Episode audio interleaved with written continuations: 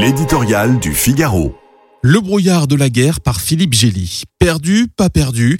Une bonne dose de confusion règne depuis samedi sur la situation à Bakhmut, théâtre d'un sanglant corps à corps de dix mois entre les forces ukrainiennes et la milice russe Wagner, armée personnelle du brutal et hableur Evgeny Prigogine.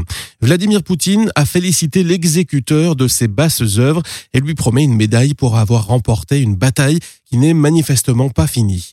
Les Ukrainiens ne contrôlent plus qu'une part insignifiante de la ville aplatie à 90% par les bombes, mais ils tentent une manœuvre d'encerclement pour prendre au piège le vainqueur au cœur même de son trophée.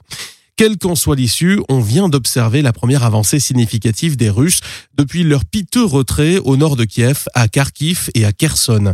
Symboliquement, prendre le dessus dans le hachoir de Bakhmut, où ils étaient réputés perdre de 3 à 7 fois plus d'hommes que les défenseurs ukrainiens, n'est pas négligeable pour le maître du Kremlin et son état-major.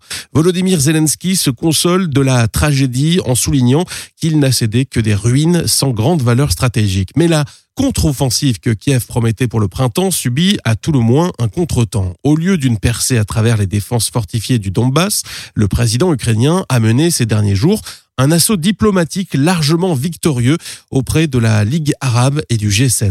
L'infatigable plaideur a tenté un rapprochement avec le Sud global qui, de l'Inde au Brésil, ne l'a guère soutenu jusqu'ici. Il a surtout obtenu une nouvelle montée en puissance de l'aide occidentale avec la promesse d'avions de combat F-16. À l'évidence, les récriminations de Moscou contre ce risque colossal d'escalade ne font plus peur aux Occidentaux. Mais le croisement des calendriers diplomatiques et militaires épaissit le brouillard de la guerre.